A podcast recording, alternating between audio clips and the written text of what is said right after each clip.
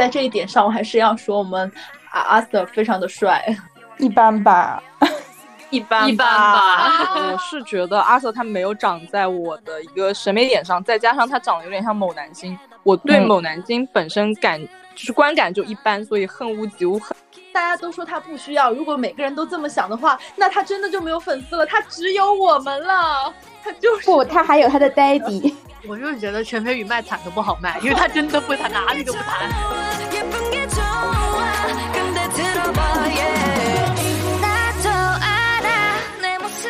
Hello，大家好，欢迎来到蓝莓酱和跳跳糖的第二十二期。我是你们的朋友 Tracy，Hello，大家好，我是 Helen。这一期呢，我们也是非常特别的一期，因为我们又回归了四人组合，而且我们这一期邀请到的两位嘉宾呢，就是其中一位嘉宾也许会成为我们的常驻，让他们来打个招呼吧。Hello，大家好，这里是小兔。欢迎小兔，我是 Y Y。欢迎 Y Y。其实细心的朋友会发现，他们在我们嘴贱的那个男艺人大赏那一期，他们也出现了。虽然他们现在听起来很不情愿，但是呢，希望大家听到后面，你们会发现他们的嘴会比之前更贱一点。然后我们今天要嘴贱的这个对象呢，就是最近非常非常红的这个当红哎星二代陈飞宇同学，终于成为顶流的阿 Sir。对，终于成为了顶流哈，就是呃，稍微稍微顶一下，就是最近最近比较顶，但我不知道他能不能持续一直顶到咱们就是下一期，也许他下一期播的时候就不顶了，所以这个阿 Sir 同学你要坚持住，这样咱们这个节目才能够顺利的，就是跟你的这个热度哎相媲美，懂吗？懂吗？我们在这里奶一波，这个人奶死了。笑死，应该不会吧？我们这一期其实话题引入，其实刚刚也提到了，就是因为最近由 T 大改编的言情小说《打火机与公主裙》改编的这个电视剧《点燃我，温暖你》啊，非常非常红。不知道大家有没有看？但是我相信点进我们这一期节目的朋友们，应该也是呃受到了这个电视剧的影响，所以我们今天会从几个方面，就是来深入的去聊一下我们对于这个剧的看法，以及我们要嘴贱的 对象飞宇同学。但是我们也没有嘴贱了，我们就是开一个小玩笑，就是我们来聊一下这个星二代，然后包括他对于整个行业啊一些什么小影响呀，就是各方面发散一下吧。对嗯，对那你们有什么小看法呢？我不知道你们有没有看这个剧，哎，我是在你的胁迫下看了五集。那也还不错吧。胁迫的对话，，但是我我看到第五集，就是发现自己没有入坑的意愿，所以就介于我没有我太抠门儿了，不想开优酷会员，我就没有继续看下去。那也就是说，如果你有会员，你还是愿意看的。可能也不太愿意看。好，这个时候那个粉丝们就已经开始对不起，但是 我知道，既然你胁迫我看，是因为就是你已经完完全全的上头了。啊，还可以吧，我也没为他花钱啊。就我，我是一个非常公平公正的人，就是我虽然你还没有走到花钱这一步，但是你已经成为了一个爱 Sir。啊，对，最近是艾 Sir，对，所以这位艾 Sir 就是请你介绍一下你这个心路历程。嗯，就是非常的简单吧，就是看了第一集觉得很帅啊。我觉得大家入坑的同学、入坑的朋友们应该都会觉得他很帅吧？没有人觉得他丑吧？啊，你觉得？那你要说一下具体，你要嗯说不清楚，所有人就来骂他啊，啊，懂？天呐，怎么还有人着急网络是觉得霸凌啊？阿阿 Sir 他没有长在我的一个审美点上，再加上他长得有点像某男星，我对嗯某男星本身感就是观感就一般，所以恨屋及乌，恨恨到了阿 Sir 身上，但没有到恨的地步，所以我没有看，没有看剧。但是我讲句实话，现在谁还喜欢那个男星呢？就是有有很多，有有的多的有的多呢。而且即使已经不喜欢那个男星的人，曾经喜欢过的话，他可能就是喜欢这个型，所以就很容易喜欢上嗯陈飞宇做代餐。慢慢的嗯就是对替身产生了真感情 好可怜啊，宝宝，一些替身文学。懂吗？如果有他们团队的朋友在听，就是请你这么去虐粉。为何我们要做代餐？我们不要，我们从现在开始要做自己，懂？啊，他和做自己你就是火不了呀。对，就是要做代好餐。吧，好吧，说他有点他应该抓住代餐这个流量密码。没错，立刻去脸替清簪行。主要是我感觉他现在簪青菜鸡主要是。我觉得他现在已经有点那个代餐出圈儿的那个感觉了，因为确实你说到这个人，你就会联想到他是代餐啊，就没没问题，问题不大。因为真的很像我，我前两天还刷到了一个，就是是他应该是他粉丝发的，就是类似于说陈飞宇，哎呀，说英文好好好酥啊，结果一打开，我天，太像了。哦，对，他的声音也很像。我们我们今天我跟 Y 姐，我们两个刷到了她讲英文的视频，我们两个被油到了。真的油吧？他们两个在那里就是发抖。大呕特呕。少少说少说，我们我们吸引的这个听众朋友都还是喜欢他的，对不起对不起，对不起。不能我一个人在这里夸张，搞得我很尴尬，你知道吗？大家就是还是要抱歉有点，咱们在上班，真是的。对，陈飞宇的叫什么身高跟身材比例还是不错的。啊，对，我们今天还看了他健身的那个视频，他的肌肉真的就是还蛮好看的，对对对身材管理做的的很到位。不错的你们两个现在很虚伪，知道吗？非常的虚伪。求生欲很强。对我还是要说，其实他对于这个行，我他为什么在这个 IP 能够火，还有一个点是因为他身上那种，就是他带的那种清澈的愚蠢，跟李寻这个人物的那种，就是怎么讲，那种平衡感、落差感有还是有一点贴合的。对，也有可能是因为女主给他他们两个的这个 CP 感还不错，呃，女主加了很多分，因对，为女主加了很多分。对张婧仪，她其实她本身这个人，他就故事感很强，然后他演技也还不错。就我觉得，虽然我没有看过很多他演的剧，但是就是从他这张脸来说，我觉得只要是他演的电视剧，应该就还不错。嗯，我觉得张婧仪就是有一张电影脸，就是适合上大荧幕。我我真的特别喜欢她和屈楚萧那部电影。但现在没有电影可以拍，拍了对也不多。对，话可能乱讲。哦，对不起，对不起，封封杀我，笑死我。反正我是感觉他们两个这个，一个是 CP 感加分，二是因为跟这个小说的这种感觉贴合吧。而且我觉得陈飞宇他的整个形象透露着一种，就可能是因为他原来的那种清澈的愚蠢感，会让我觉得他不油。就是很多事情，比如说你觉得你被洗脑了，他哪里有清澈的愚蠢感呀？他就是 他哪里清澈？他就是愚蠢。没有没有没有，我觉得我觉得不不不朋友。不不不不，我来我来说一句公道话。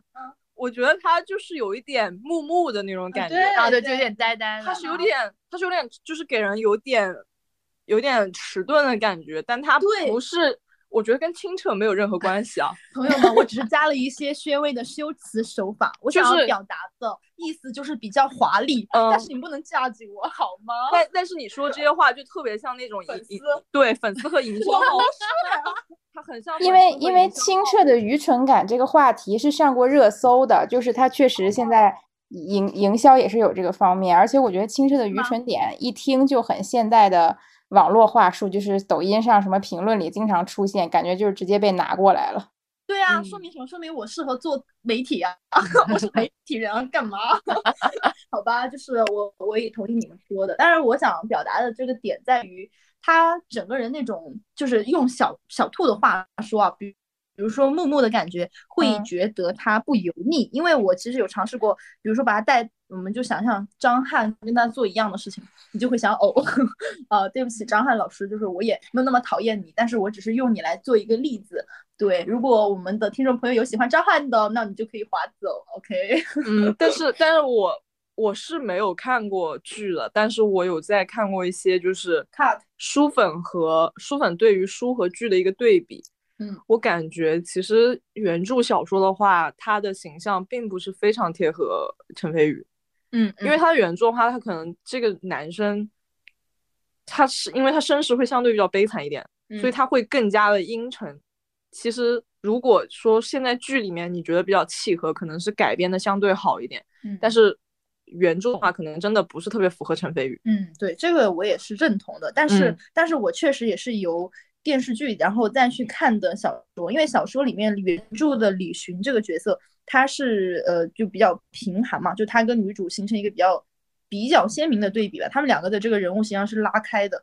但是确实在电视剧的改编中，他他现在就是把它改成了，就是你其实，在陈飞宇身上，说实话，你是看不到那种贫穷感的，但原著里面嗯是很惨的。对这个男主的身世，他是那种真的是从很贫困的家庭出来，然后慢慢走出来的那种人设。所以在这一点上，我还是觉得，呃，小兔说的会比较有道理一点。对，对，就让我想起有一些之前有一个韩剧的评价，就比如说像金高银，就是他好像就是让他演穷人，有人就会觉得他演穷人演的很好，他看起来就很穷。啊，对，那部韩剧我看了，就那个大小姐们，小小姐，小小姐，对对对但是也有的演员就是你千万不能让他演穷人，他怎么演穷人，你感觉举手投足都不太像。对，因为陈飞宇就是大家应该都知道他的这个 家世太不穷了。他这也对，这个太不穷了。然后，然后就说他的这个家庭，然后当时有一张图，就是他自己在过生日的那个图片，跟他在剧里面看着朱韵过生日的图片。他说：“呵，咱们公子在剧外可是比这幸福一百倍呢，根本就不 care，在那窗前看人家过生日，这算什么？咱们就是，这就是咱们的日常生活罢了。”就是，但是也许就是他家对他家教很严格，可能虽然他家世很好，但是他在家里也只能站在窗外看着，不能进去坐吧。他他要他要跪着，请坐，请坐，阿瑟请坐。真是的，真是很过分。对，反正从角色上来讲，如果你要讨论到这个点的话，确实还是有一些就是违和感。但从另一个方面啊，我就是讲一句比较像粉丝的话，就是嗯即使这样，现在大家对他的认可度还是够的，因为他确实是通过这个角色，呃，目前来说是出圈了吧？不管他是使用了呃什么样的手段，对，确实他的这个营销有一点多。哎，这个我们可以问一下 Y 姐，因为咱们 Y 姐就是在我们四个中是比较专业的啊，专业的这个宣宣推人员。就是我今天我今天打开热搜的时候，然后就正好看到了他上了四个热搜，分别是李寻帮朱韵出头，李寻在监狱搞 防越狱，陈飞宇摇头让站姐怎么着怎么着，然后命运循环什么什么什么，就是一一页上有四个热搜。嗯，对，而且这还是今天的，几乎每一天只要是剧更的时候，都会有关于他的词条冲上来。而且我感觉是因为这一段时间，因为这部剧比较火嘛，然后粉丝也爱看，就是有点击率，然后团嗯队就是乘胜追击的感觉，就一直在冲各种各样的词条。对，其实一开始我的感受还挺好的吧，就我我可能也是因为这种东西慢慢的会点开看，然后最近的话，我可能会觉得说，是不是有点太多了？是不是有点太多了，外姐？呃，这个东西我可能要说，就是从我浅薄的了解中，就是跟大家讲一下，因为热搜词它其实新浪的抓取机制就是，如果一个词它经常上热搜的话，它就会更容易被抓上来。就比如说“李寻”这两个字，它在一段时间内它经常在热搜上出现，那么之后我如果话题词里面有这个，那这个词就会相对于其他不带李寻的词来说更容易上。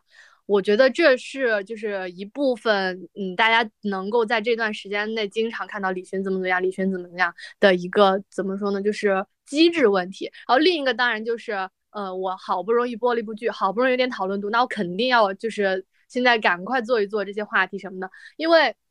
毕竟看剧的人就是已经是，呃，怎么说呢？就是我们说已经是成那个成熟用户，那我怎么用来怎么来拉新用户呢？那我肯定是从其他的渠道，就是我从微博，我让更多的人看到李寻，看到打火机，看到陈飞宇，然后我看了这些词条，我觉得嗯可能会感兴趣，那我再去看剧，嗯，就是这样的。很专业，很专业，好厉害啊，感觉感觉听了一堂课，有一种学学到了的感觉。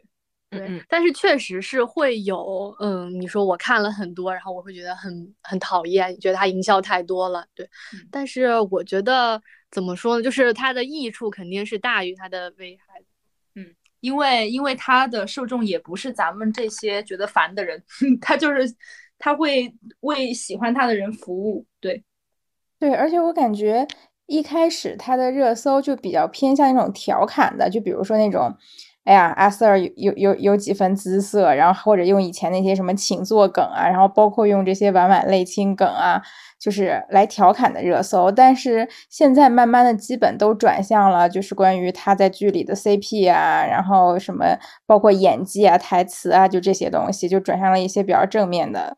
嗯，正面这些肯定就是就是团队在做，就是他团队，包括就是剧的运营团队，嗯，基本上就这些。如果前期是这种调侃的，我觉得，呃，可能有一部分就是最开始什么，呃，阿 Sir 啊，对，阿 Sir 的那一两个应该是就是纯粉丝给顶上去的，冲上去，嗯，嗯，就是网友粉丝就是路人调侃调侃上去的。感觉还是网友的就是热搜更有趣一点。嗯，我我其中有看到过粉丝顶了一个词条，特别搞笑，就是说的是阿瑟这个名字就是要演色色的戏，然后他顶上去的是他的传戏，我当时整个人就麻了，你知道吗？我都有一点啊，这个这是可以说的吗？但这个只上了一段时间，这个绝对就是粉丝自发弄出来的，因为我觉得工作室，特别是呃他这种家世的呃这种艺人的工作室，应该是不太希望看到这种词条的吧。嗯，对，哦，这部剧里还有这么大尺度的东西，呃，有的，有的，有的。我以为只是青春偶像剧。啊，小说里面就那个小小说，他们第一次 就是答应怎么怎么语气突然变兴奋了？因为他们就是在谈恋爱的当天就那个什么，就是去就是去呃，就是一些私密的地方，很快乐，很快乐，嗯，很精彩，大家可以自己去看。对，然后哦，但是我有看到，就是有人哦，应该是剧粉 嗯批评那一段，啊，干嘛？这个这很好看啊这个很好笑。他们说从文字描写可以看出来，李寻之前是有经验的。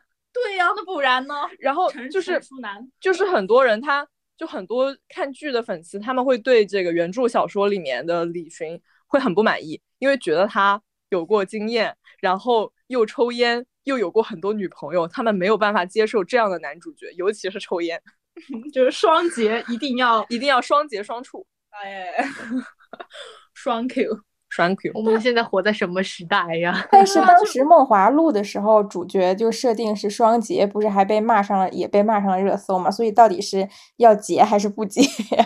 就是受众不一样了，我觉得《梦华录》可能是就是年龄可能更高一点的人看，然后这个可能就是更低龄的用户，可能是那种十九岁以下的那种少男少女在看。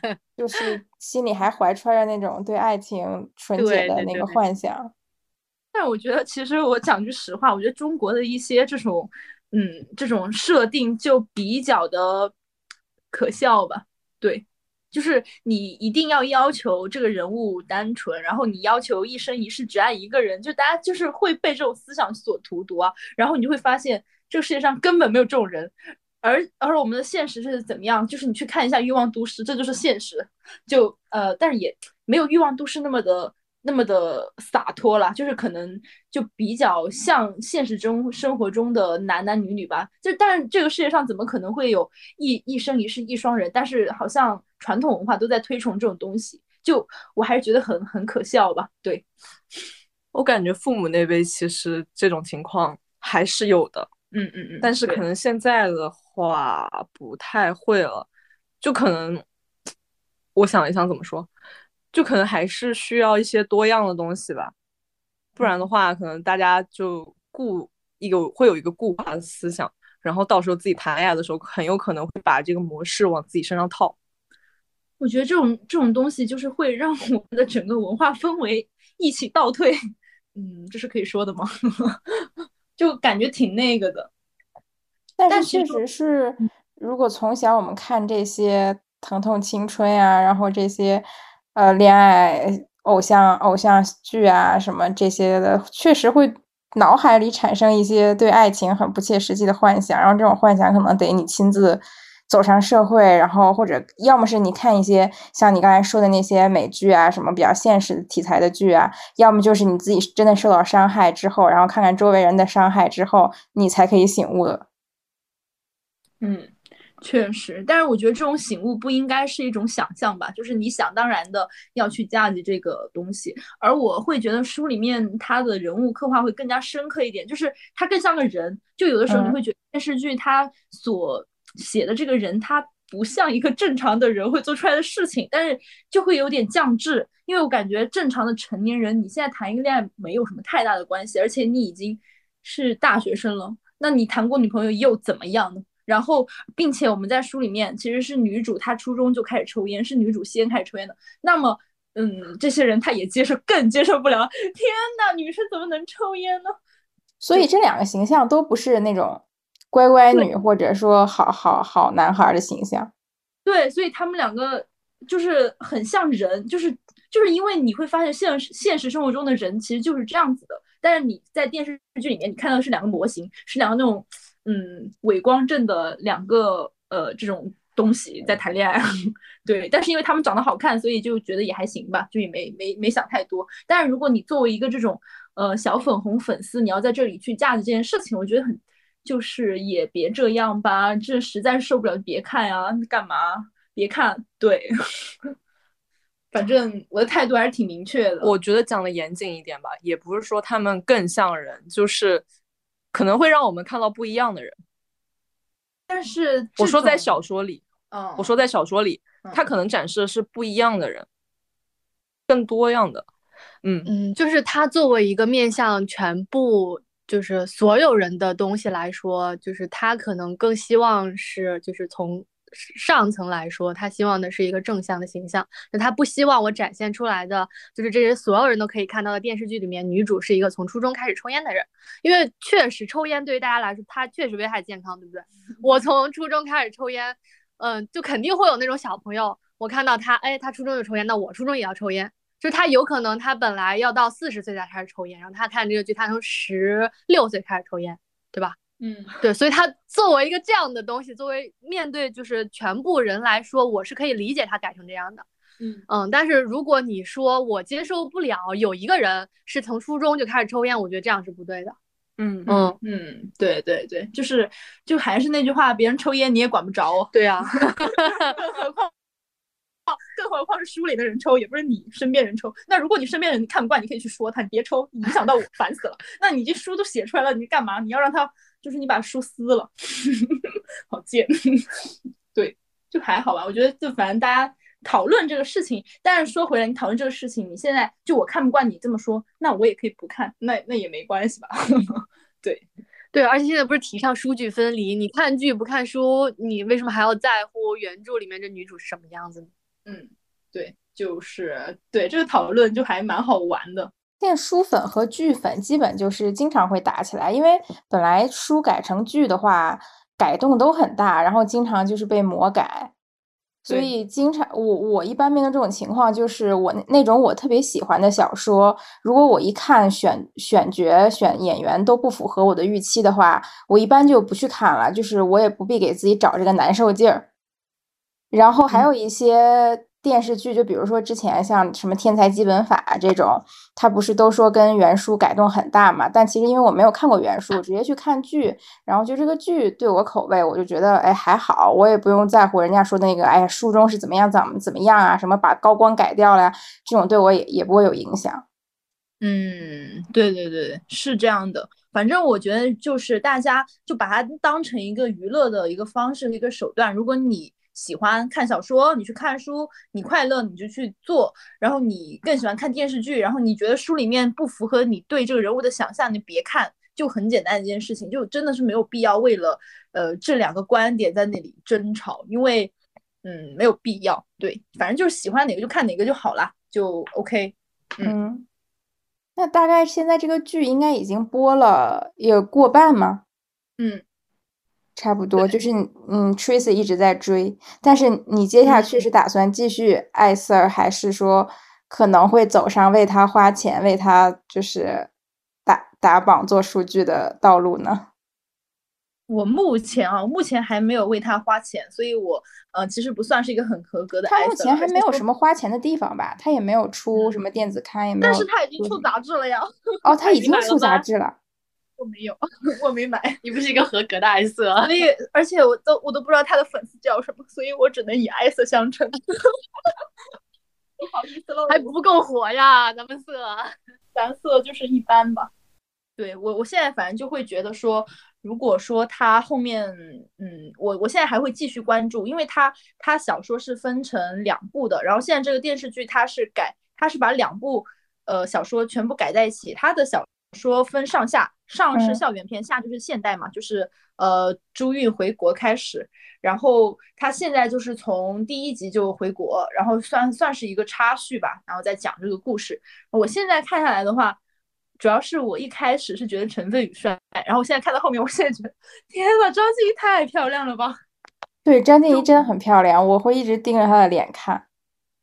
对啊，就写满了故事，而且她演的也不差，就你会觉得我们小张值得。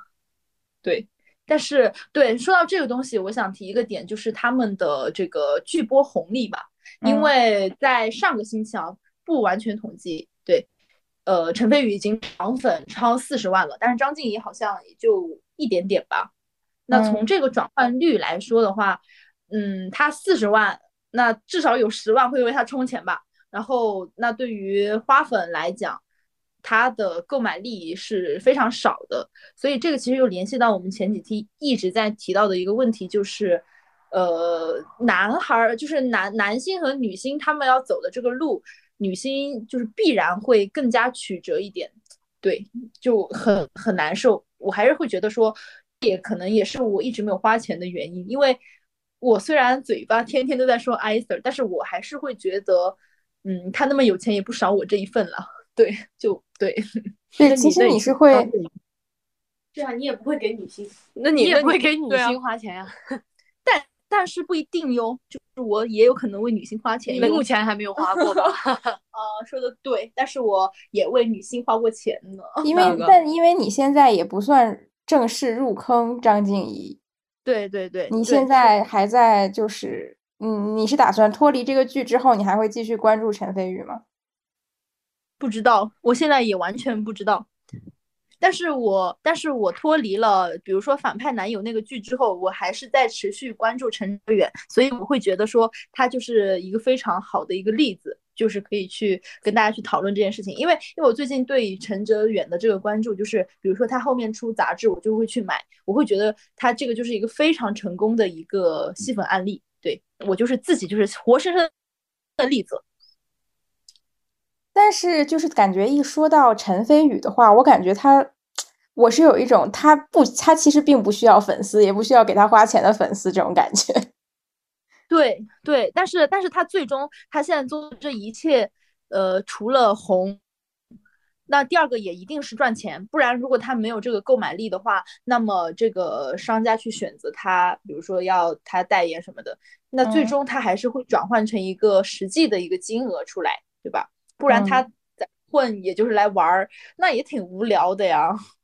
但。是你看他还是要离开这个戏之后，还是要离开这个戏之后，看他是虚红还是实红。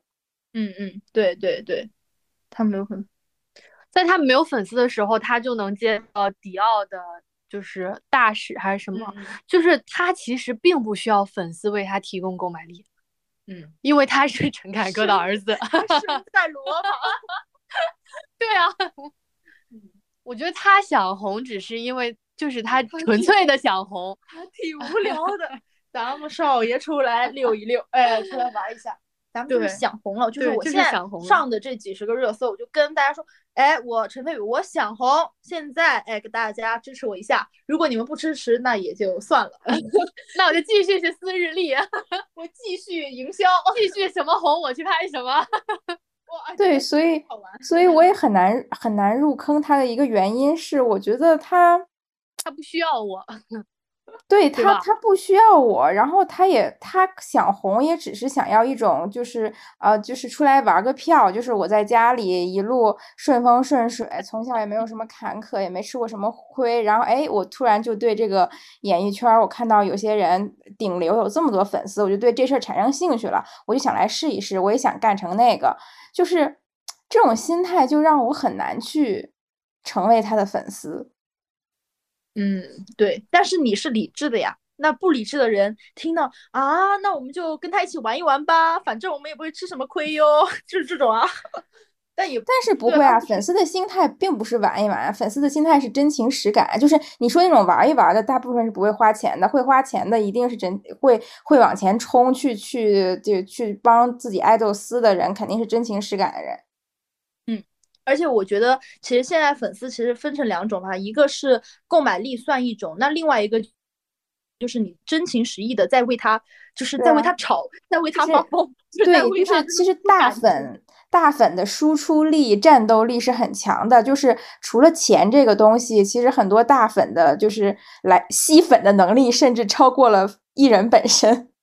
对，就是卖惨啊！就其实你刚刚你说的那一段，对啊，他虽然。他大家都说他不需要，如果每个人都这么想的话，那他真的就没有粉丝了，他只有我们了。他就是不，他还有他的 daddy。而且对我，我就是觉得陈飞宇卖惨都不好卖，因为他真的不惨，哪里都不惨。对他还会有他的 daddy。对，而且我有的时候我会在想，我在想一个问题，就是我们一直在营，就是网上其实一直在营销阿瑟，他是身在罗马，但是每走一步都离罗马越远。我在想，这是不是一种营销啊？我觉得真的很像是营销。我感觉这是反向营销吧？对，就是一种玩梗的反向营销，就是这个梗我自己来玩。嗯，而且你自己玩会比别人去玩会更加对，大家就会觉得，哎，你这个人好有意思，好真诚，不做作。就是现在大家就喜欢这种人设呀。嗯，对，而且他现在最近考古把他的那些就是很蠢的视频扒出来，就会觉得这个人。呃，真的有点有点好笑。然后现在他们走的这个方向，我会觉得，呃，确实也是在往这个方向走。就是比如说，他真的很蠢，但是他又不愿意不愿意去承认。然后作为一个。呃，帅哥人设来说，就什么笨蛋帅哥这种，我看了很多。但是说实话，这个套路我有点看腻了。你觉不觉得这个套路已经被用过很多次了？就大概从年初，呃，《猎罪图鉴》檀健次火了之后，然后就被考古，就是说，哎，每一天都有别人挖出来的是黑料，他挖出来是笑料，每一天都有新的笑料。然后这波用到一直用用用用到了王鹤棣身上，王鹤棣也是考古挖出了一堆笑料，然后现在又。又用到了陈飞宇身上，但是我觉得，哦，不得不说，谭健次和王鹤棣的笑料真的很多，但是阿 Sir 这边我就没有看到什么，反正让我很那什很很喜欢的笑料。我感觉，我感觉陈飞宇他的一个考古，就是他和他和前面两个人不太一样。我觉得陈飞宇是大家看着长大的，就是他在每一个时期，他都会有一个就是比较离谱的事情爆出来。就是像什么呃，亲子节目火了，他借别人的小孩去参加节目，结果 节目糊了。然后那什么那什么那什么单改单改火了，他又去拍是浩一行吗？嗯，对对对，浩一行，结果啊单改训了。就是他每一个时期，他都是会有这些，就都是有迹可循，大家都是记忆里面是有这件事情的。我们更像是看着他长大，然后现在他好像。火了一点了，我们去追溯他以前的这些黑历史，啊，也不是黑历史，就是搞笑的事情，和谭健次和王鹤棣还是有一点区别的。而且，其实我会觉得，比如说你说看腻了这种套路或者怎么样，你会发现，其实这个套路为什么还有人在用它，是因为它真的有用。就比如说谭健次和王鹤棣，他是真的那段时间红了，包括现在我们再用这种套路再去追溯到陈飞宇的身上，他也是有用的，并且是真的，确实有很多路人，然后因为这些东西再次的去喜欢。虽然他确实不需要卖惨，但是我们去看这些搞笑事情的时候，还是觉得呃，确实挺挺搞笑的。就嗯，对，对我很认同这个说法，他就是有用。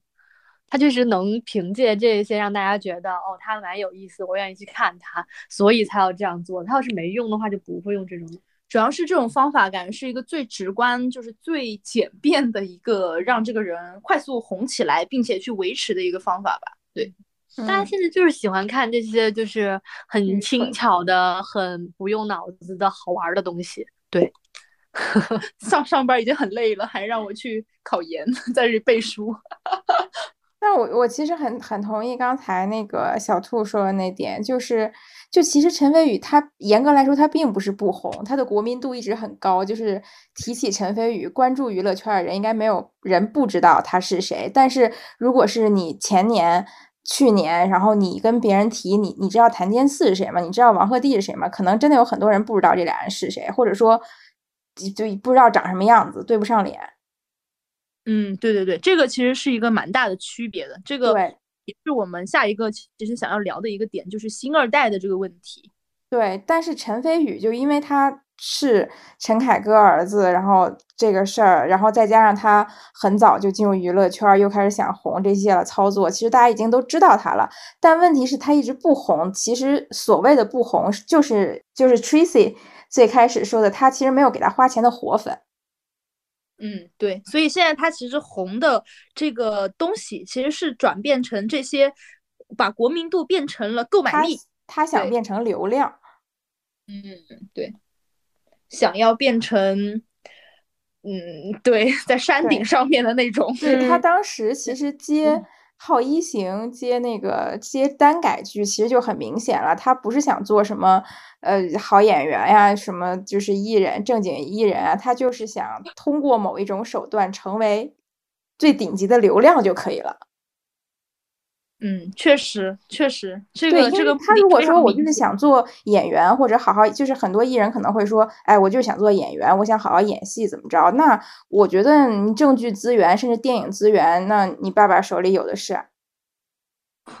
没有也可以现拍。对啊，没有可以给你造嘛。对啊，他那个《我和我的祖国》，他不就是和刘昊然演了他爸的那个吗？嗯，白昼流星啊，对。我还去看了呢。哦，不对，那个是田壮壮拍的，好像不是他爸拍的。但他爸也就是有所参与，啊肯定是的。就是当当一个关系户来玩一玩。嗯，对，蛮好的，我也想有这种爸爸。谁谁不想吗？谢谢爸。就是一些个羡慕、嫉妒、恨在这时候爸爸看看我们吧，溢了出来。爸爸，爸爸还需要女儿吗？爸爸这里买一送三。这一会就是上过大学，有点工作，但是工作不太能养活自己的那种。异父异母的亲女儿，就是如果说爸爸可以听到我们的心声，我们也可以立刻就是以后每一期节目我们都可以就是呃有爸爸赞助哟，就是对，我们也可以去，我们也可以去演戏，多多多无脑的剧，我们都可以演。就是来衬托一下咱们就是这个工衬托作一下 哥哥的演技有多么的好，脸有多么的帅。好了好了，可以醒了，醒了，醒了，醒了，好了好了好了，我进入正题。醒了。就是我们下一个的点，其实刚刚也提到了，就是要说一下星二代，因为陈飞宇他其实算是星二代里面呃比较特殊的吧。对我会觉得他已经，呃，就是他就是已经很红了呀，就是从他出生的那一刻起，他就他就红，对，大家都很关注，所有人都很关注一个知名大导演的儿子，他们的生活是怎么样的。我觉得这个但点是，但其实你看，你说这句话，说大家都关注知名大导演生活是怎么样的，说明他虽然挺红的，就是国民知名度挺高的，但是他从来没有摆脱过他爸爸的影响力。可是他也不用摆脱呀，我想他应该也不想摆脱吧。他，我觉得陈想啊，他有吗？他想他之前在某个颁奖典礼上面有说过类似的话，就是嗯说提到我的时候，不再说我是陈凯歌的儿子，我是你爸，我是你爸。我觉得好蠢呀，越回忆越觉得好蠢。笑死，有人都很好笑。对，但是我觉得很正常嘛。这句话，就说明这辈子我我觉得每个小孩儿都会有这种心态嘛，就是想证明我自己，就是中二病的时期。但是他现在应该不想摆脱了吧？我觉得如果我有这种爸，我这辈子到处说，到处说我爸是谁，你知道吗？懂吗？我觉得是因为我们这种想法，是因为我们其没有生在这种家庭。如果我们生在的话，我们也会去可劲儿造的，就是会跟别人说，我想要的不是这种生活，这不是我想要的，我想要证明自己，就是这种。好像那种小说里面，就是就是啊，我不想要回家继承家产。慕容云海去搬砖，对，因为你看我我之前看那个马伯骞，不是娱乐圈最有钱最有钱的富二代嘛，然嗯后说他们家不是一般的有钱，然后他之前参加那个综艺节目《那个演员请就位》那个节目，他可能就是演技会被批评嘛。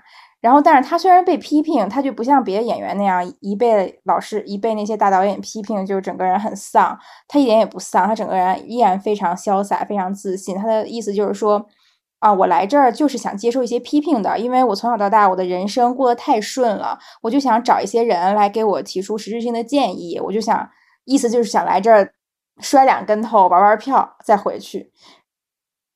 这就是真正的富人的心态。松弛感。对，就是很松弛，而且他，我以前小时候觉得说这种我想要的不是这，这不是我想要的生活这种话都是在装逼。然后，但是我现在反而觉得他可能是真心的，因为他从小到大没有体会到没饭吃的生活是什么，他以为每个人的生活都是这样，他以为他走出去不靠爸妈，他依然能维持这个生活，但是他不知道有些人连吃口饭都难。对，所以其实。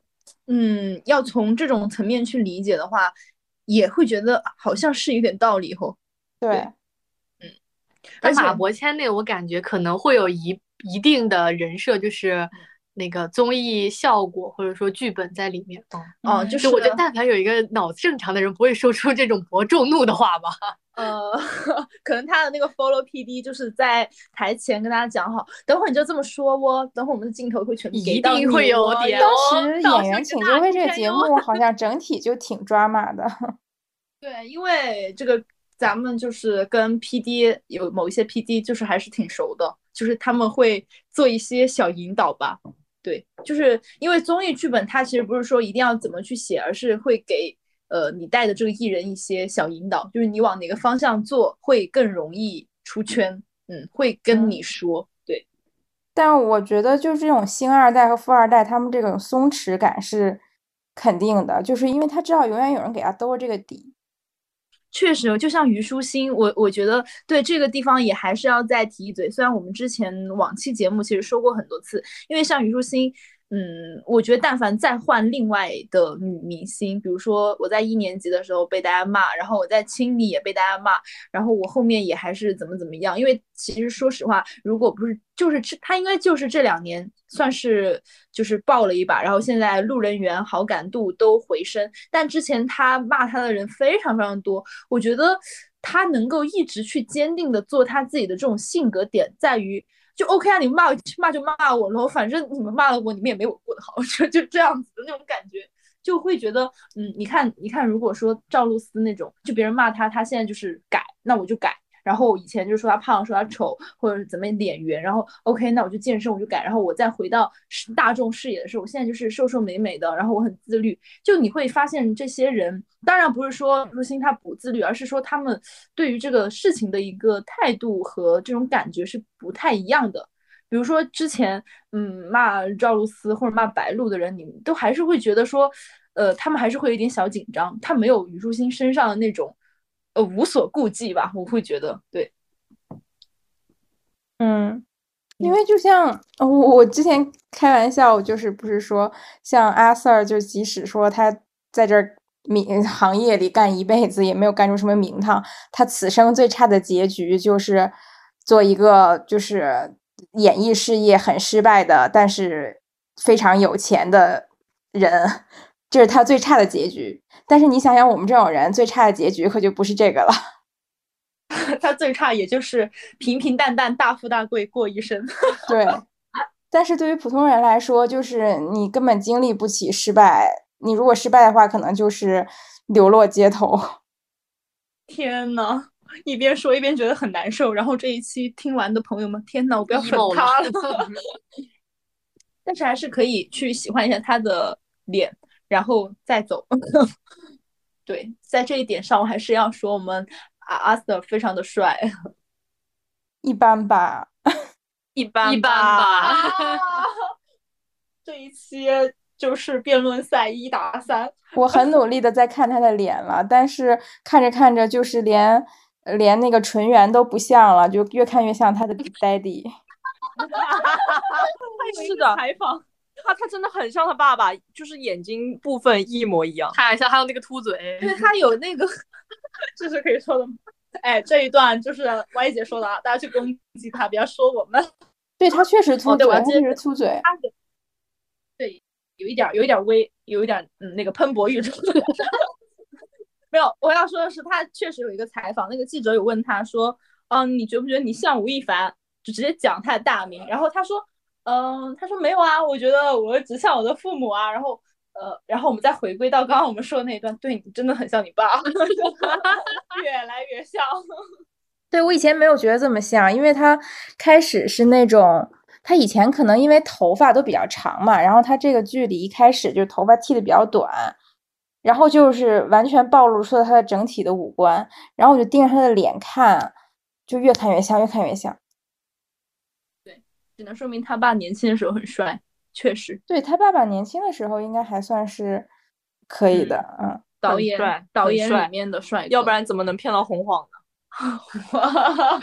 哎呀，干嘛用骗了？真应该是那种又又又又有点小帅，然后又很会谈的，哎，我感觉导演有才华。拍过这么多美女。嗯，对，就是如果他不会一点的话，应该也不会有，就是、呃那个大美女喜欢。对，那我们刚才其实就是聊聊到了说娱乐圈里有好多星二代、富二嗯代这种，然后我就略微搜了一下，发现还有很多就是我忽略了，就是我我没有我不知道他是星二代，但其实他是。比如，for example，啊，就比如说哦，就比如说黄磊，啊，这个我真的不知道，我不知道你，不知道不知不知道不知道。详细展开说说。就是他爸他爸爸是国家一级演员。啊，就是你，你想，你回到那个时代的话，也没有什么流量这些乱七八糟的东西，能做国家一级演员的话，就已经很厉害了，嗯，对，就基本是掌握了圈子里的资源，我觉得。嗯，对的，那这样他的路确实是挺顺的啊。如果这么看的话，对啊，对，他所以他就是一直出来演戏、演正剧，包括留校当老老师什么的，我觉得都蛮顺的。嗯，对对对，确实，对，感觉，哎，现在越来越开始感叹自己的人生。他们 他们其实之前就是稍微年纪长一点的，我们现在能知道的明星，其实挺多都是二代，就包括陈凯歌自己本身也是二代。嗯，不是还经常有人讲吗？说那个《霸啊王别姬》好听，好啊啊，不是这能讲吧？我觉得不能，这能讲吗？可以说，可以大家都懂了吧？应该没事吧真的吗？啊，可以这。边缘小瓜，就是边边缘缘小瓜，对啊，啊讲道听途说的，啊，就是就是一直有有在讲嘛，说《霸王别姬》可能是他爸帮他拍的，然后挂名。嗯，就这种这种其实挺多的，就包括还有我们知道的一些演员吧，像葛优，他爸爸是也是之前就是演样板戏的，嗯然后哦他们这种可能稍微年纪长一点的，他们自然而然就是可能长大了之后就会进电影厂，进到那个体制里面去工作。嗯嗯，对，就是演艺世家那种。对对然后我知道的就是，嗯，撕逼上热搜，就是张若昀跟他爸，他们俩老上热搜，就是什么他又跟他爸打官司喽，又吵对对对架喽，他爸又不是人喽，就这种东西，就大家都还挺感兴趣的呀，就哇，他爸真的不是人，就这种感觉。对，然后李小璐她的爸妈也都是，哦。他的爸爸是什么原八一厂的导演和演员，然后她的妈妈也是八十年代非常著名的美女明星，叫张伟欣，这个我真的是第一次知道。对，这个我也是你跟我科普的。但是李小璐确实，她年轻的时候真的好漂亮，就是就是在她还没有就是大大大整特整的时候，对，所以她十七岁才能演那个电影，然后拿影后，我觉得肯定能选到她，也有就嗯是嗯嗯对她父母的原因嘛。毕竟他们这一圈儿的人肯定就互相串，看哎看谁家小孩儿长得好就拉走去演了。确实长得很漂亮，是的，感觉就是基因也是一个玄学，就漂亮的人永远都漂亮，不好看的人可能就是很难再漂亮起来。哦，当然就是也可以审美加科技。但我感觉我们刚才讲的这些，他们可能呃，跟现在的陈飞宇有一个不同的地方，就是他们其实知名度的话，会比他们的父母更高。啊，对对对。对，哎，那有没有就是说父母的知名度更高，然后小孩也就一般般？我想想，哎，那个算不算？就是那个刘怡彤，哎，他爸爸叫做刘刘刘奕君，啊，对对对，我觉得其实这个其实感觉他父亲的这个知名度会比他高一点吧。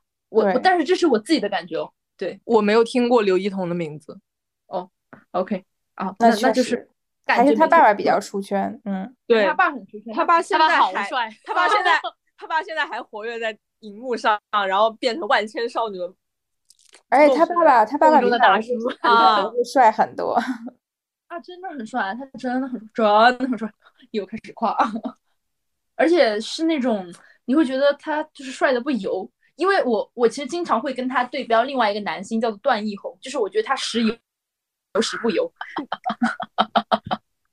我超级喜欢段奕宏。但他有的时候会有点微微微出油吧。那那可能因为我点有点那可能因为我太喜欢他在《恋爱的犀牛》里面了，哦哦，我太喜哦，对，欢他了很多人超级喜欢那个时期的段奕宏，我我爱的要死。对，其实哎，我会觉得就是说又又又纯又欲，啊，纯欲确确实怎么男人也逃不过？要被拿来怎么了？我们我们女生也喜欢纯欲的，有错吗？那倒是没有哈，那倒是没有。嗯，你接着说，你跟段奕宏对标，然后呢？然后就是就是帅啊，就好就帅啊，大帅特帅。好，所以说他爸为什么会比他红，就是因为他爸更帅。我感觉他俩还不是一个年龄段的吧？呃，不太算，但是但是都已经算是爸爸辈了吧，因为他们的年纪摆在那里，就是你不可能说他是小生。我都很久没有看到段奕宏的消息了。段奕宏去年演了那个《八角亭迷雾》，哦，哦不是，就是我糊透了。就主要是我觉得现在就是像段奕宏这种类型的，呃，可能括号有点追求的演员，他演的东西可能都出不来，所以你就会觉得他已经没在拍了。就是有没有这种可能是真的播不了？对，但我感觉他是很多人的就是白月光的感觉，都特别喜欢他。确实，扯远扯回来，下一个下一个人。还 有，我觉得其实董子健，嗯，董子健也不能完全说超越了他妈妈的名气吧？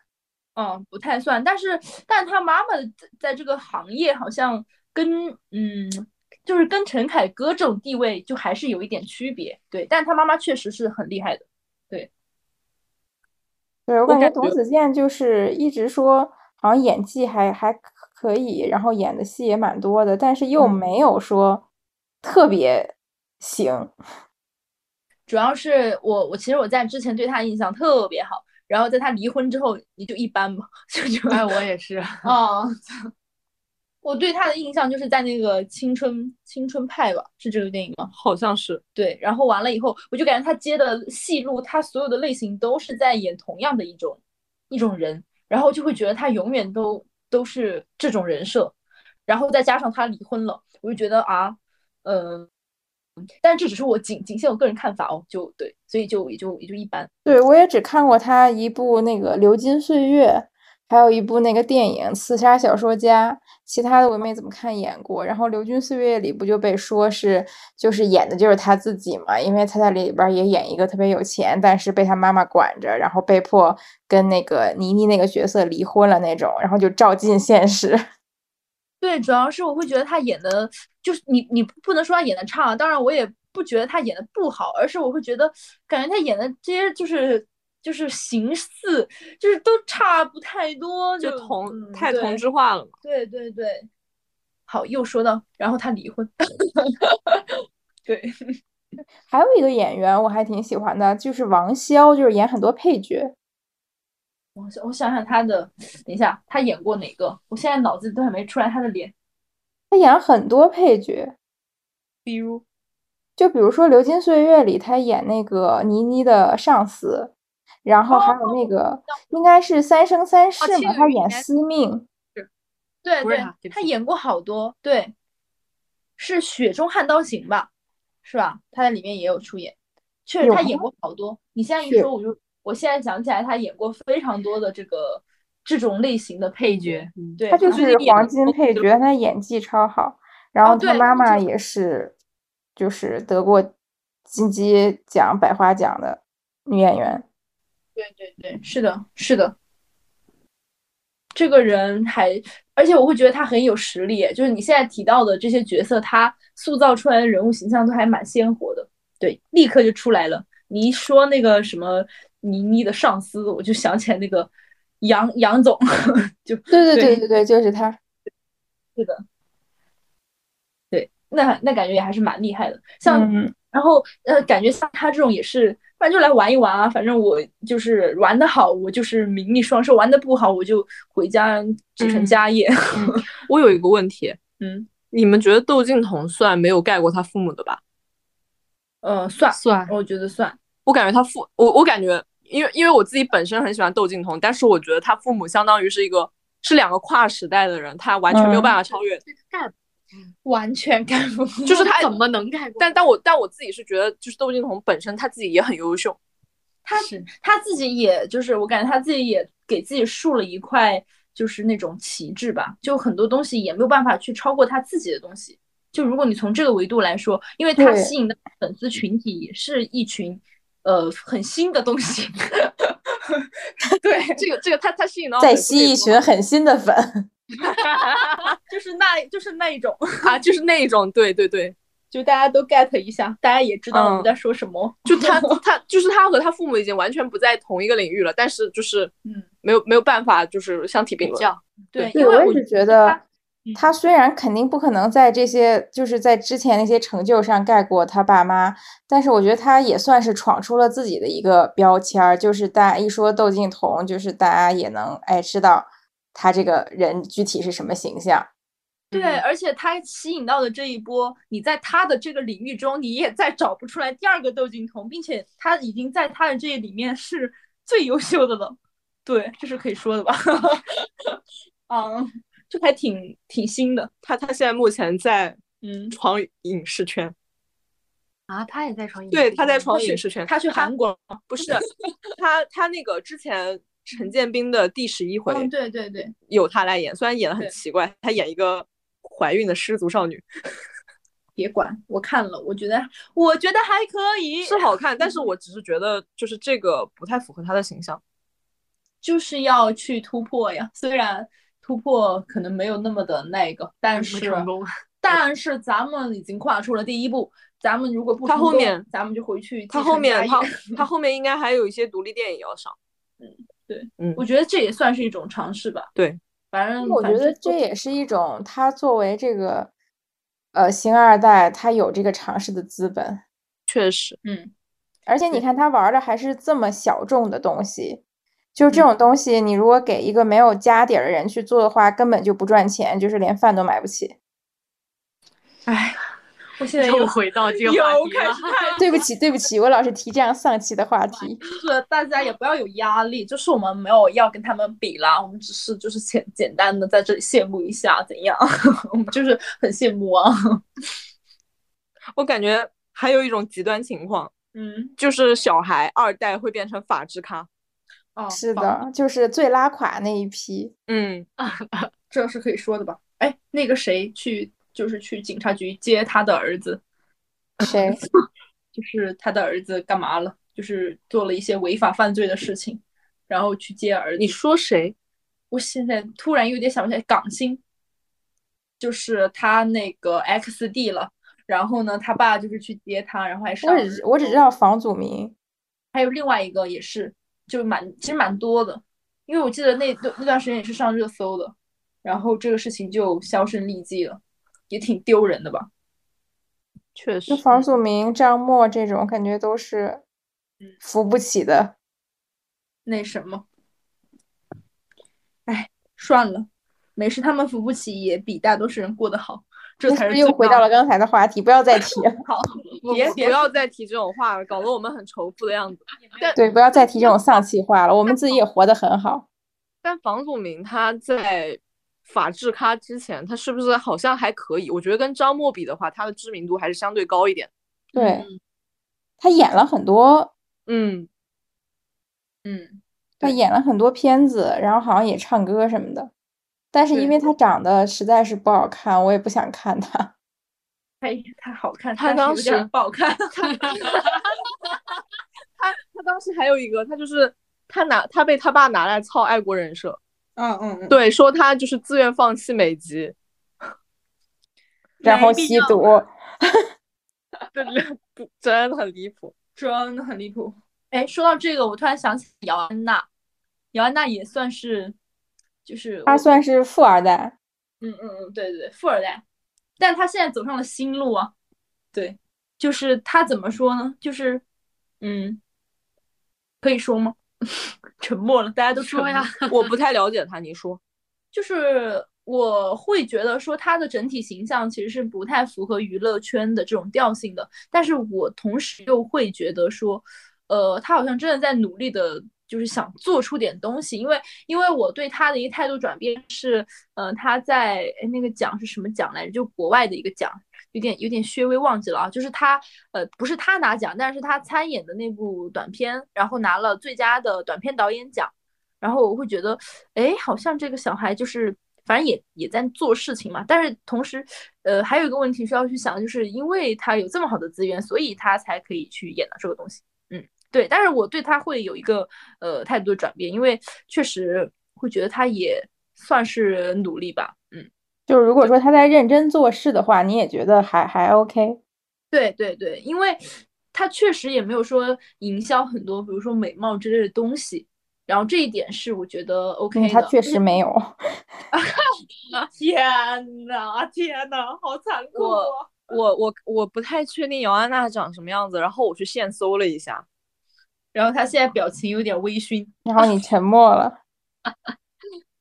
没没就就真的是因为她是华为公主，她才能说勇闯娱乐圈。嗯，嗯就是嗯任性。对，但是但但是不得不承认，就是也许真的就是也有吃他这种类型的呃受众呢。对，嗯，我觉得追就是成为他的粉丝的一个就是原因是我追的人永远会有资源，是这种？爽感嗯爽感。哎，这这哦，那确实是，是这种会很很省心力。对啊，就永远不会被其他人说啊，你没有戏拍，你没有代言，怎么怎么样？对，哇是这种心，这是一种很新的追这是一种星方式。很对很新的追星思路呢。我以后要找一些这类的艺人。哎陈飞宇的营销，找到了，这才是最牛的，好吧？你追我们哥哥，你永远不用担心，哎，没有戏拍，我们永远，我们永远都，我哎我们永远出去撕别人都是挺挺直腰杆儿的，因为我们后头有人。我们失败了，那又怎么样？哎，不重要，管他的。你你失败，哎，咱们就是说失败是成功之母，咱们失败了，咱们咱们一就是永远，哎，永远都就是有最坚实的依靠。天呐，这个这个这个是这个营销方法非常好哈，借鉴借鉴。对，但是我自己觉得，就是好像这几年，就包括之前参加选秀的那些什么周震南呀、于景天呀，就这些人，很多其实家里都是富二代。但是像咱们小时候看的很多艺人，比如说什么马天宇啊，我就是对他童年的悲惨故事印象特别深刻。然后还有什么赵丽颖啊，包括港台的很多那什么张张柏芝啊，然后周星驰啊，都是那种替父母什么还债出来演戏的，然后都是很很小时候过得很苦很苦，然后才进演艺圈混生活的。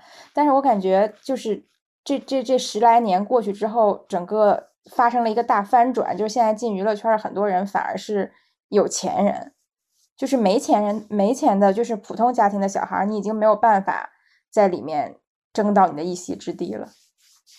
嗯，我感觉这个是一个，嗯，一个是一个国家发展的一个变化吧，二就是确实就是你拥有更多的资源，你才能接受到更好的教育，然后这些改变都是存在的。因为以前当艺人的话，对于曾经的人们来说，是因为我没有钱，所以我要出门卖艺，你知道吧？就什么街头卖艺这种东西，从古至今，然后到现在，嗯，艺人他成为了一个有门槛的东西，并且你会发现。你有足够多的资源和金钱，这件事情就会变得更加的容易。因此它会有一个转变吧，我感觉。我觉得还有一个原因，是因为我觉得国内的娱乐圈它是经历过一个非常繁荣的时期的，很多人他可能，我举个最典型的例子就是王宝强，他真的是可以，他从一个只有小学文化的人，然后转直接就是变成富豪，嗯，就是他会有一个特别繁荣的时期，就是你那个时候你既可以得到名气，然后你也可以得到金钱。然后可能就是这块蛋糕越来越大，然后想要分蛋糕的人也越来越多，然后有这么样的一个情况的话，可能有钱人他就会更容易的参与进来，然后那些相对比较草根一些的那些人，我们可能就慢慢见不到了，因为其实空间就被挤掉了。对，因为你想，其实前几年就是在选秀真正出来之前，我们看到的那些东西，其实是什么？像《中国好声音》啊这种，它是更草根、更平民嗯化的东西。包括什么超级女声、快乐男声这种，都是草根逆袭的是的，选秀。对我感觉以前的人会更爱看逆袭，就感觉他们像在造梦的那种感觉。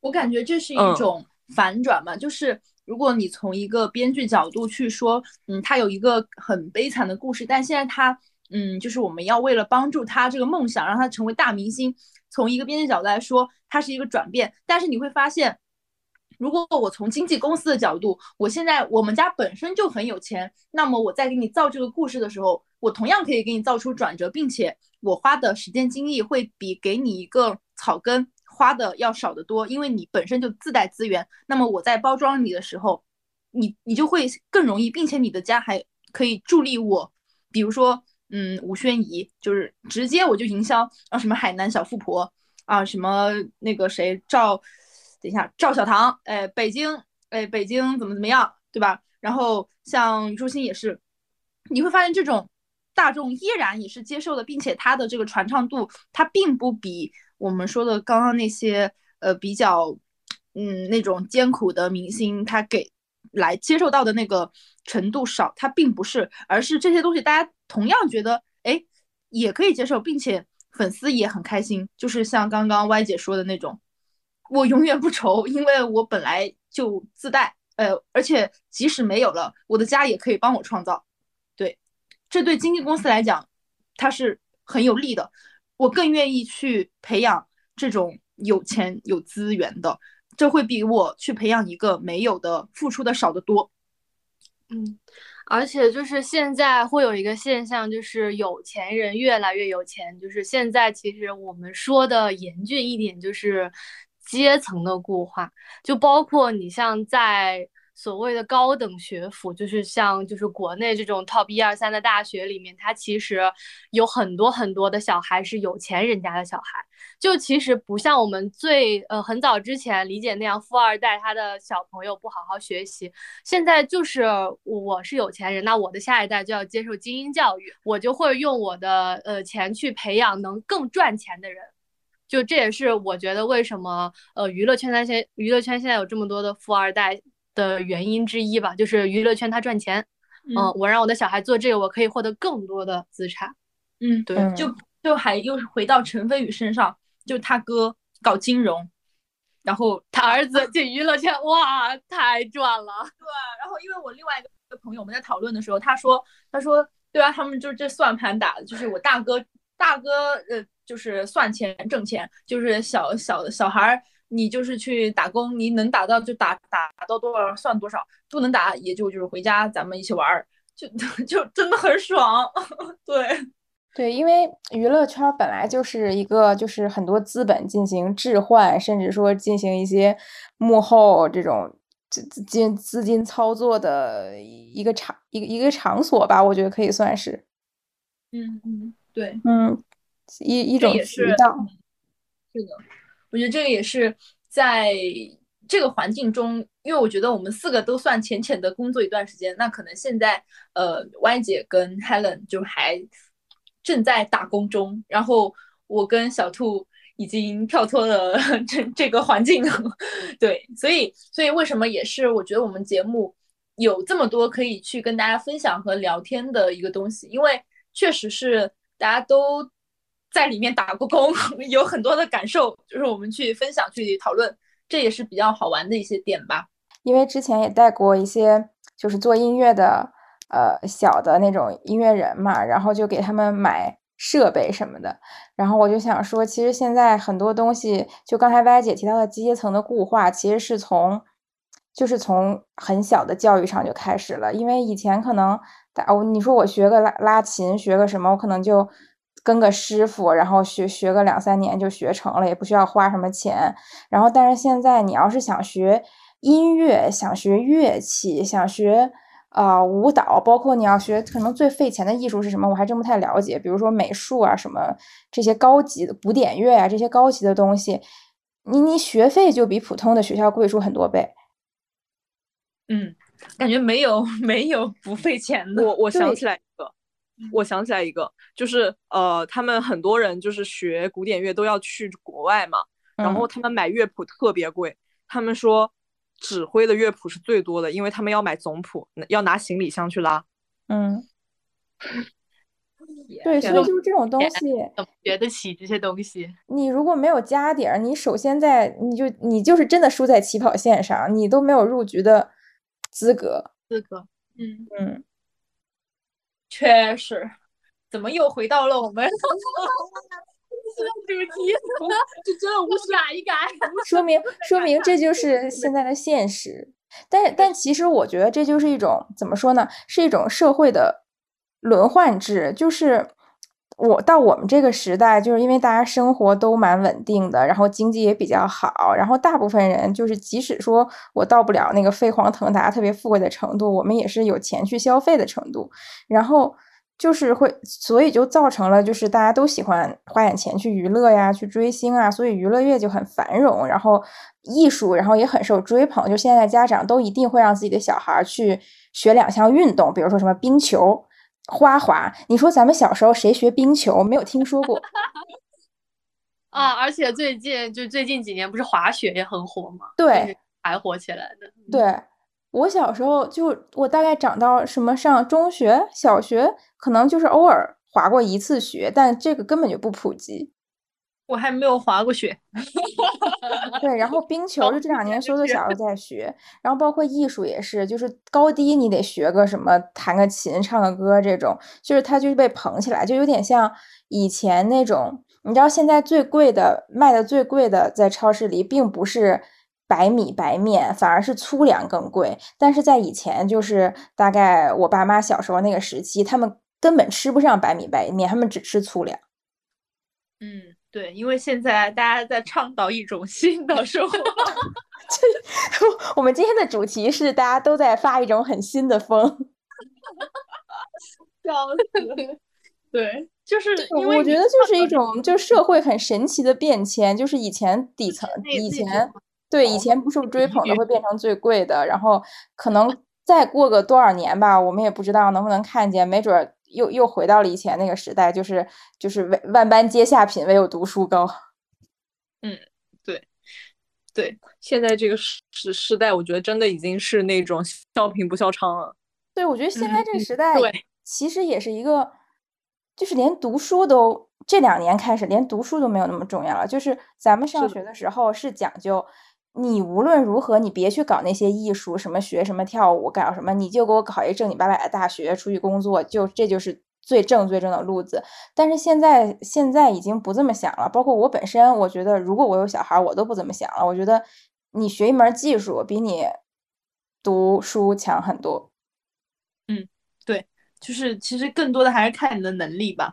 对。这个东西，嗯，确实，而且确实就是这几年会觉得娱乐圈真的很赚，就是从那个二零八开始，大家慢慢的了解了这个行业，就越来越多的人想要进入这个圈子，然后去挣快钱。对，这也就是为什么我们今天讨论起这个话题，然后聊着聊着又回到了啊，就是很惨淡的这种对比吧。对，嗯，对，反正我我觉得今天其实我们聊这些点，其实都聊的 蛮好玩的。然后不知道大家听完之后会有一种什么样的感觉？我就聊的比较飞，但是还是有核心思想在的。对对的对的，我我现在有点担心，就是听众朋友会不会觉得我们都很物质，就是很很很很很很羡慕有钱人。干嘛没有物质的？谁不羡慕有钱人谁会？不羡慕有钱人呢？没有没有物质的播客，就像一盘沙，走两步就散了。如果你有一次重生的机会，你是选择陈飞宇的父亲，还是选择现在的父亲呢？对呀、当然是陈飞宇的父亲了。那这样我就不会每次骑车路过，就是我想考但是没有考上的学校而 emo，我就随便选，随便挑，国内各大院校随便选。对啊，不会被抓起来呀、这一段这一段能播吗？不好，如如果那我我我就可以直接把我我小时候看过的 IP 买下来，我要亲自演女主角。对哇！我要演麻雀麻雀要革命的女主，懂？然后站，然后站一排男生给我挑谁跟我搭配演男主，谁来演男二。天呐，这就是梦女的世界嘛。然后你知道听众听众现在已经在想，老天爷，这这不孝的这个女的，竟然不选自己的爸爸，我要架子他们，我要举报这个节目。没关系，你有没有想过，也许也许你的爸爸也并不想选择你，他也许想有一个能够逆天改命的女儿。没有问题在于，如果你的爸爸能够选择像陈飞宇那种小孩当儿子，他也会选择他。就我我想了一下，如果我跟陈飞宇比，我也比不过，就是他这么帅，而我也就很一般，就是这么去想。嗯，那我也应该理所当然的选择 另外一位，就是对，嗯，好吧，那么我们今天的这个节目其实就到这里差不多了，然后希望大家呃能够在我们的这些就是随便嘴贱的过程中获得一些小小快乐吧。嗯，然后也希望大家有有一些讨论，就是如果觉得我们说的呃不错，或者是你觉得我们说的不对，那么就是欢迎大家理性的参与到我们的这个评论区中，我们一定会回复你的。但如果你在骂我们，那就就算了。嗯，对，好，拜那我们拜今天就到这里，拜拜。拜拜。